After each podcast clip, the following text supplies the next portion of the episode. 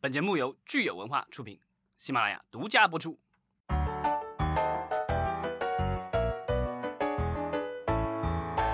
欢迎大家收听新一期的《影视观察者》，我是老张。Hello，大家好，我是石溪。在我们刚才录制的时候，老张自己把影视观察者居然说成了影视观察家，自己给自己升级了。不是你这个改名儿太突然了，对吧？改了以后我不适应，我已经口播了几百回了，这个都是影视观察，然后现在就变成了这个这个要后面要加一个字，对吧？反正你自己给自己加棒了。好吧，我自己封家了。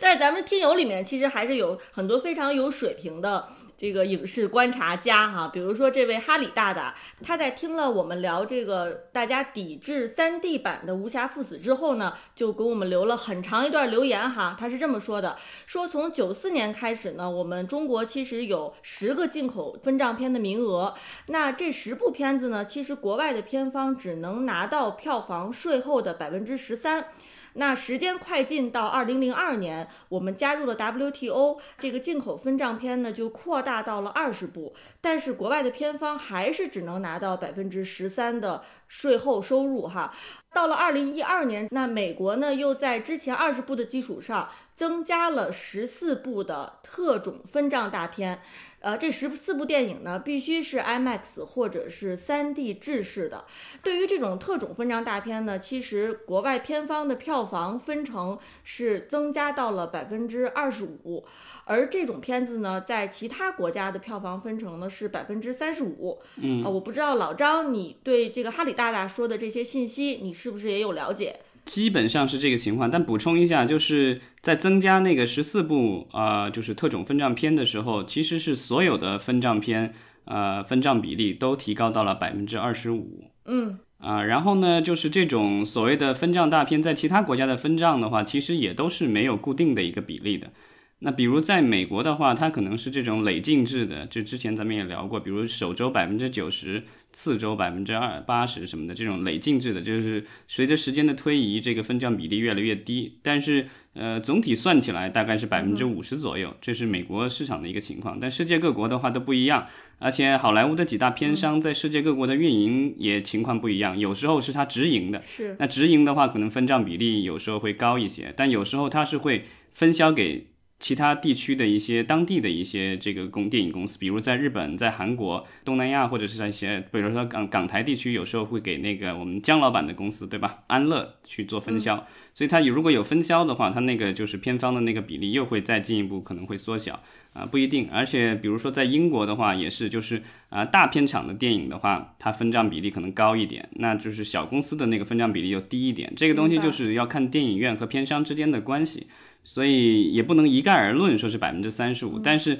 在世界上大部分的地区可能都是在百分之五十左右。咱们国家其实呃国产片也有百分之四十几，所以这个比例也不算特别低了。是，但只是说对于进口片来说，这个比例稍微低一点。但是呢，呃，咱们的进口片有一个就是好的地方，就是说，因为其他的一些地区的话，比如说他们拿了一个这个好莱坞的大片去发行的话，那他在当地要付出这个宣发的成本，就是我要在做宣传。然后做一些相相应的推广活动，这个成本是要承担的。虽然他拿了比如说百分之四十、百分之五十的这个票房，但他还要承担这个就是市场营销推广的这个费用。对，但是呢，我们的这个六大片商啊、在国内发这些片子的时候，就中影跟他们结算的时候，就是按照总票房的百分之二十五，就是足额给。但是这个问题就在于，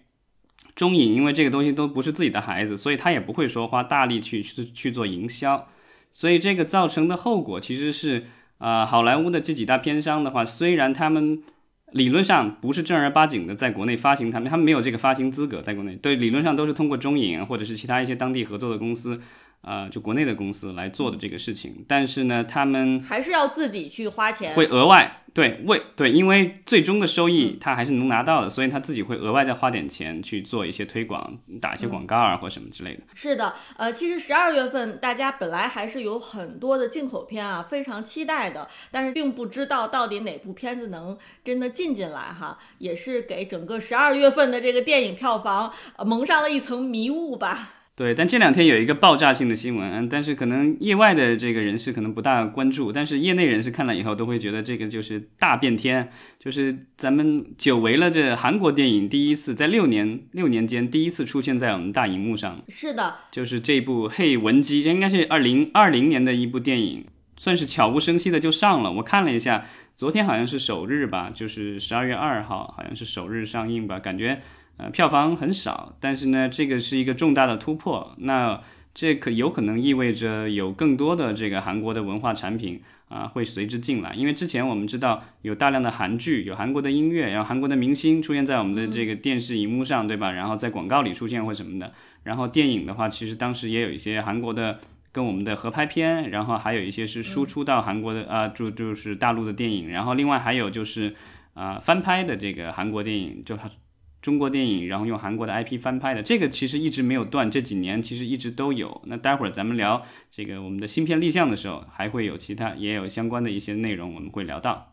好的，所以听起来哈是韩国电影的一小步，意味着中韩关系的一大步，是不是？对，这个东西就是。类似于对吧？就是咱们之前老说的中美关系中的这个什么乒乓外交之类的，对吧？这个东西一旦两个国家一文化上有了交流以后，就说明这个关系的话，应该是有一定的缓和了。没错，那我们就来看一看刚刚公布的九月份在电影局立项的呃国产新片有哪些。那我觉得聊这些新片呢，是让我们可以可以预见到未来国产电影会有哪些发展啊？有哪些？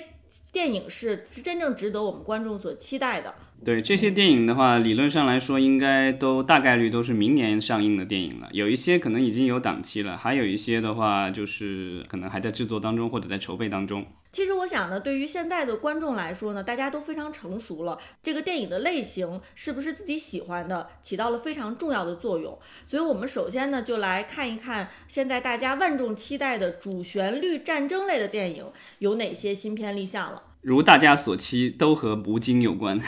嗯，首先一部就是《长津湖之水门桥》。对，这个是刚刚热，这还依然是热映中的，呃，夺得了中国影史第一位的《长津湖》的这个下一部。应该他当初好像这个三位导演一起拍，估计拍着拍着发现内容挺多的，最后决定这个分成两部电影上映。啊，当然，在《长津湖》第一部上映的之前，其实没有他没有大肆的宣传说这个电影还有下部，所以其实有很多的这个和我类似的这个普通观众啊，走进电影院看完电影以后，有点摸不着头脑，说，哎，这故事感觉好像只讲了一半，这个好像没到高潮。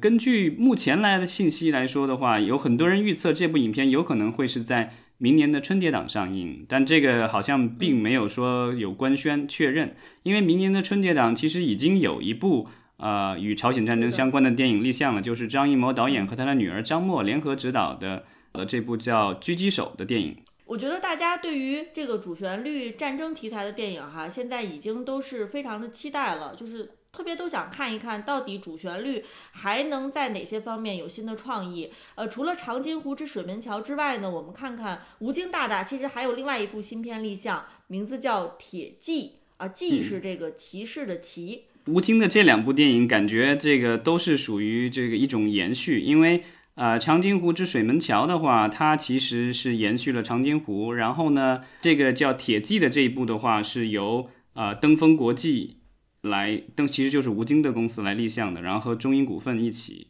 我没有看过这个刚刚上映过的，而且好像依然还在上映的《我和我的父辈》，但里面呃吴京是参演并且指导了其中的一部分，啊，就叫做《乘风》。对，其实就关于战马的骑兵的。所以呢，这个就是《铁骑》的话，其实也是关于这个骑兵的故事，有可能就是把那个《乘风》篇的那个。部分的内容扩展成一部完整的电影。那这一次的这个编剧是于白梅啊，于白梅之前也是和吴京有多次合作。所以说，长津湖和铁骑他们都是未完待续的哈，我们也是特别的期待。对，一个是朝鲜战争，一个是就是抗日战争。没错。那接下来呢，我们来看看科幻类型哈，也是咱们业内人士也好，或者是影迷也好，每年都心心念的一个类型。对啊，因为自从《流浪地球》之后，好像大家都在期待第二个科幻高峰什么时候能够到来。那我们看看科幻，其实也有两部电影是让我们非常期待的。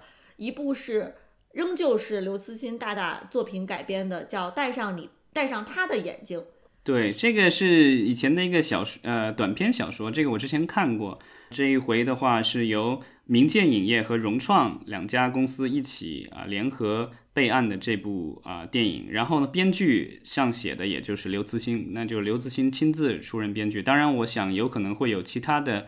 呃影视编剧跟他搭配吧，因为刘慈欣毕竟是一个小说作者，如果让他一一上一上来就直接做一个这个电影的编剧，我不知道他会不会适应得了。那他的原著呢，其实是二零零四年就出版了哈，是一部非常久远的一部作品了，到现在基本上都有将近要二十年的时间了。所以大家如果是对这部电影项目感兴趣的话呢，其实可以看看他在零四年出版的这部短篇小说。呃，除此之外呢，我们看看还有一部电影叫《太空春运》啊，也是科幻类型。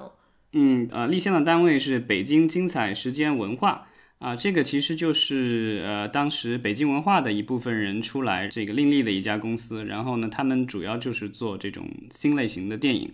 梗概挺有意思的，讲的是二一二三年木星和土星窗口期期间，然后在太空中的中国人春运大潮，然后想去火星删除赛博父母，获得自由的黑客少年。和一个没买到票回地球的矿工两个人结伴的上路，然后在一路上冒险，旅途中明白了亲情的含义和春运的意义。说实话，这个梗概我是反复看了好多遍，因为我感觉里面有好多概念都比较新啊。比如说他一上来说的这个木星和土星窗口期，我就特地到百度去查了一下，到底什么是木星土星的窗口期。大致的理解是一般这种星体运动之间的话，有时有时候飞行的过程的话，会利用一下这个引力的这个，所以就是要在特定的窗口期，你如果出发从那儿经过的话，能够这个顺势利用引力的话，可以缩短你的航线，这个让你的时间缩短一些。除了这个木星土星窗口期哈，它这里面还有主人公要去删除赛博父母，可能这个父母都已经变成数字的了，嗯，也是让人觉得挺惊奇的。对，这个编剧叫张大卫，我查了一下，他也是导演。那这一二年毕业于中央戏剧学院，然后一四年在美国的南加大，就是南南加州大学攻读了呃电影硕士，然后后来呢又在哥伦比亚大学的这个电影学院就进修过。啊，我看豆瓣上有他的这个就是电影，一部是叫《太空群落》，一部是叫《美人鱼》啊，好像这两部应该都是网大。这个太空群落的话，其实就是一个在我看了一下，简单看了两眼啊，呃，有这个飞船，就是科幻元素还是比较足的。然后，所以这个导演的话，自己本身可能是对科幻啊是比较喜欢。是的，既然说了科幻呢，那我们当然来说说奇幻和魔幻吧。对，感觉这个类型有的时候会有一些交叉，是不是？对我们刚才聊到的科幻是从北京文化出来的团队做的，然后呢，这个奇幻的话是由我们的乌尔善导演，对吧？他刚跟北京文化合作了这个《封神三部曲》啊，大家都在等，就是到底第一部什么时候上？但似乎啊一直没有消息，也不知道是制作遇到了困难，还是说是因为。这个受到了这公司的这个影响啊，就大家这如果有人知情的话，可以给我们留言。反正我知道我们很多听友就是数次都给我们留言，在问这个封神的进展哈。只能说我们都不是知情人。对呀，就是如果有知情人士的话，对吧？可以私信，也可以公开留言。对我们想看一看到底是怎么回事。是的，所以封神呢还没有什么消息哈，但是这个一人之下的大电影，反正已经是确定由吴尔善执导了。网上的公开的消息是说十月份理论上应该就开拍了，但是呢，目前来说好像没有放出什么物料，所以也不知道具体拍成什么样了。有概念海报其实出来了。对，根据目前公开的消息，乌尔善导演说是这部电影是十月开拍，然后呢，似乎好像也是要做成三部曲。看来，呃，乌尔善导演对对三部曲是情有独钟啊。没错没错，我还在想说，一说三部曲会不会把大家又吓一跳啊？这个《封神三部曲》还没信儿呢哈，又来一个三部曲，行了，咱就等着吧。在在网上现在应该是已经有这个就是主演的信息了，就是张楚岚、冯宝宝啊什么的都是已经。啊，有主角，大家可以有兴趣的话，在网上可以看一下啊，都是现在的这个这个鲜肉级演员。明白了。那说完了这个奇幻类型哈，我我们来看看很多观众都特别喜欢的犯罪题材。嗯，呃，这一次的话就是亚太未来立项了一部叫《疯狂压岁钱》。对，但似乎这个和我们熟悉的宁浩导演的那些疯狂系列应该没有关系，因为宁浩导演的公司并没有出现在备案单位里。呃，如果大家不熟悉亚太未来这个公司的话呢，其实我们可以看一下他们曾经呃投资出品了《鬼吹灯之寻龙诀》《奔跑吧兄弟》《王牌斗王牌》等等哈，还是比较知名的影视项目。对，然后之前他还有跟一些国际公司和影人也有合作，包括和呃这个李安导演长期合作的这个编剧呃制片人 James Shamus 啊，之前有有宣布过一些合作，然后甚至把他请到国内做了一些大师课。另外的话，和这个就是恐怖片大厂对 Blumhouse 的这个 Jason Blum，其实之前也宣布过有一些合作项目。当然，这些有些项目并没有这个实现。但是呢，就是之前的话，亚太未来也是参与了一些国外电影的投资和发行。那这一次的话，就是他做的是呃一部这个犯罪题材的电影。那他这个犯罪的形式呢，其实包括了主人公被绑架，而且绑匪呢居然叫了外卖去取赎金哈。在这个外卖小哥取赎金的过程当中呢，阴差阳错，呃，一切都失控了。嗯。然后这个电影的话，就是因为它的这个设定是在除夕夜，就是在新年的时候，所以我不知道这个是不是准备要在春节期间上的那种网，类似于网大那种，就是特别快速度就上，不然的话，它的下一个窗口期就要变成再下一年的春节了。嗯，所以你居然没有认为它会是贺岁档的一部院线电影，直接把它归类成网大了吗？呃，看起来特别像啊，我我自己觉得。这个就属于类似于今年咱们春节已经有上过，对吧？它就是要单独付费的那种，有可能就喜剧片，对吧？这种犯罪喜剧片，我觉得就是应该会比较受欢迎吧。那说了这个犯罪题材呢，其实我们可以就看一看跟警察相关的这个类型哈，也就是咱们说的警察故事 （detective story）。这次呢，跟警察相关的类型呢，有一部是大人物的第二部《女金刚》，立项单位是叫。深圳三星影业和这个北京五元万象，五元万象应该就是五百的那个公司吧？对，其实大人物的第一部呢，票房成绩非常的好，是在二零一九年的一月份上映哈，当时拿到了三点八个亿的票房，呃，是成绩是非常不错的。而且第一部呢，它其实是改编自韩国的一部电影，它是有韩国原版的。但是这个第二部女金刚呢，我想它有可能是咱们国内原创的一个故事。那它的主人公呢，就是女刑警哈，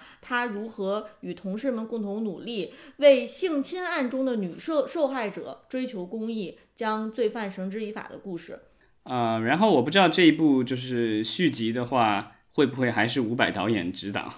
那咱们也期待一下吧。嗯，说了这个警察和犯罪类型哈，咱们来看看公路片儿啊。大家知道公路片儿其实现在也已经是非常成熟的一个电影类型了，很多观众呢也是尤其喜欢这个类型。那咱们国内呢有一位导演是对这个类型情有独钟，大家猜是谁？当当当当，揭晓吧。韩寒导演。对，韩寒导演，我觉得可能是因为他自己本身曾经是。啊，依可能依然是一位职业的赛车手，对吧？车技了得，所以呢，就是对公路片这个类型的话是情有独钟啊。从他最开始的电影到现在这部新片啊，都跟车有关系。啊，这一部立项的新片叫《年少有为》啊，已经有很多的网友在网上猜测说这个会不会和那首歌有关？那在这部《年少有为》当中呢，我们看到主人公呢是性格懦弱的年轻人车一帆和身为卡车司机的准岳父哈两个人在路上发生的一系列的故事。然后这部电影的备案单位是韩寒的亭东影业。嗯，但是我觉得大概率的话，可能还是博纳来发行吧，因为好像之前廷东的片子好像基本上都是由博纳发行的，因为博纳是廷东的这个算是啊大股东之一。没错，那说了公路片之后呢，我们最后来看看动画电影哈。动画其实是一个很大的类型了，呃，但是动画电影呢，由于之前的这个《大圣归来》也好啊，哪吒也哪吒也好啊，大家都知道其实是万众期待的，大家都认为动画电影呢能在票房成绩上和在制作上都上一个新的台阶。那今天我们说的这几部动画电影呢，咱们可以期待一下，看哪一部呢还有可能再创造票房的奇迹。这个就是前面两部都是上海美术电影制片厂立项的，我觉得就是上美这个就是特别的发力啊！之前我们聊其实也立项了好几部电影，然后现在这一次聊的其实也有有真人的，然后也有动画的。我不知道是不是因为这个就是相关的领导就是这几年想要求新求变吧，然后想尽快打开这现在的局面。因为之前其实上海美术电影制片厂的话有很多的经典的影片，但都来自于六七十年代和八十年代。进入九十年代以后，可能唯一让大家记住了的，可能也就是那个什么，就是啊《宝莲灯》。之后的话，其实很多的这个大电影的尝试都不是很成功啊。最近其实还在重映这个 4K 版的这个就是《天书奇谭》，然后好像票房也一般。电影制片厂好像这个类似的操作做过好几遍，感觉都不是特别成功。那现在的话，我觉得可能他也是在发力要做新片了，就是不要在这个就是怎么说，每一次都是把那个冷饭再炒一炒给观众吃，得得做点热乎的，新鲜热乎的。对。呃，首先我们说的这两部哈，其实就是《大闹动画城》和《斑羚飞渡》。这个《大闹动画城》呢，它其实又用到了咱们都知道的孙悟空哈。那这次他说的是，在动画城当中，黄金一代的动画演员已经过气了。那曾经扮演孙悟空的老侯心有不甘，他为了再次翻红，假意重演《大闹天宫》来获取演出机会。最后呢，老侯放下了对于名气的执着。决定为了在乎他的观众全力以赴。嗯，这种过气演员，然后在再战江湖的故事，好像在很多的这个电影里都出现过。那这一次的话，换到了一个动画的这个呃世界里，我不知道这个会不会带给大家一些惊喜。那这个斑羚飞渡呢？它其实讲的是互为天敌的幼狼和母羊，哈，呃，阴差阳错成为了一对母子。那为了各自的族群呢，他们最终共同走向命运的交叉点。它的编剧呢是王安忆，大家熟知的作品呢就是《长恨歌》。对，小说大咖了。呃，那这一次的话，他是给一个就是动画电影来做编剧，我觉得还挺新奇的。没错，说完了上海美术电影制片厂呢，我们看看另外一位动画电影大咖奥飞影业啊，他的知名 IP《超级飞侠》。也迎来了大电影，对，这一次叫《超级飞侠》，然后冒号是这个乐迪加速，乐迪就是超级飞侠的主角了。超级飞侠之前还闹过这个下架整改的风波，对不对？因为如果大家知道超级飞侠的这个情节的话，因为它之前是有剧的动画剧给小孩看的，它其实就是有这些就是飞机，然后能变像变形金刚的变成这个人样，然后啊每一次都是去全世界不同的地方，然后送一件东西。然后帮当地的人要解决问题，所以呢，就是孩子们在观看这个过程当中能学习的一些，呃，和这个地理呀，还有和当地的风土民情有关的一些知识，非常有意义。对，但是就是因为这样的一部这个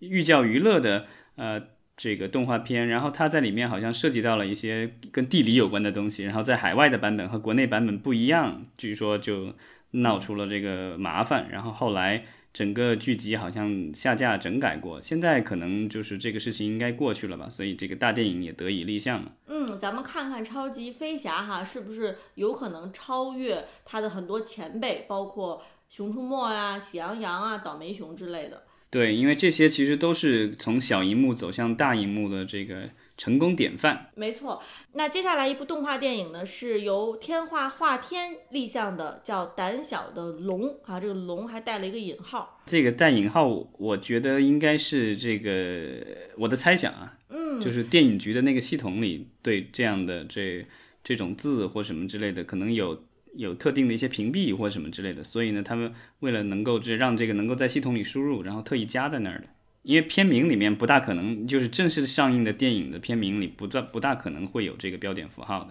那它这个梗概呢，其实我也没有看出来是有这个龙的元素哈。它其实讲的是一个生性胆小的十岁男孩，为了拯救露营时意外受伤的老爸，啊，他不得不独自一个人穿越奇幻危险的热带雨林。这个这个跟那个什么，就是好多年前威尔史密斯带着他儿子演的一部。啊，科幻电影叫《回到地球》，好像有有有有一点点类似啊，那情节。因为那个里面的话，就威尔史密斯应该是带着儿子回到久别的地球，然后结果降迫降了吧，然后那个他受伤了，就是没有办法工作了，然后等于他儿子要这个救救他。咱们其实刚才说的这四部动画电影哈，它的这个合家欢属性还都是相当强的。嗯，感觉故事上其实有点往这个迪士尼的故事去靠了。其实我觉得这个迪士尼哈，把动画电影已经就是翻来覆去能拍的元素都拍过了。咱们的这个动画电影呢，如果走这个迪士尼路线的话，基本上也都能找到这个迪士尼电影的原型。它可能嗯不一定是借借鉴一部电影，它可能是很多部电影在一起，啊，很多元素在这个糅杂一下。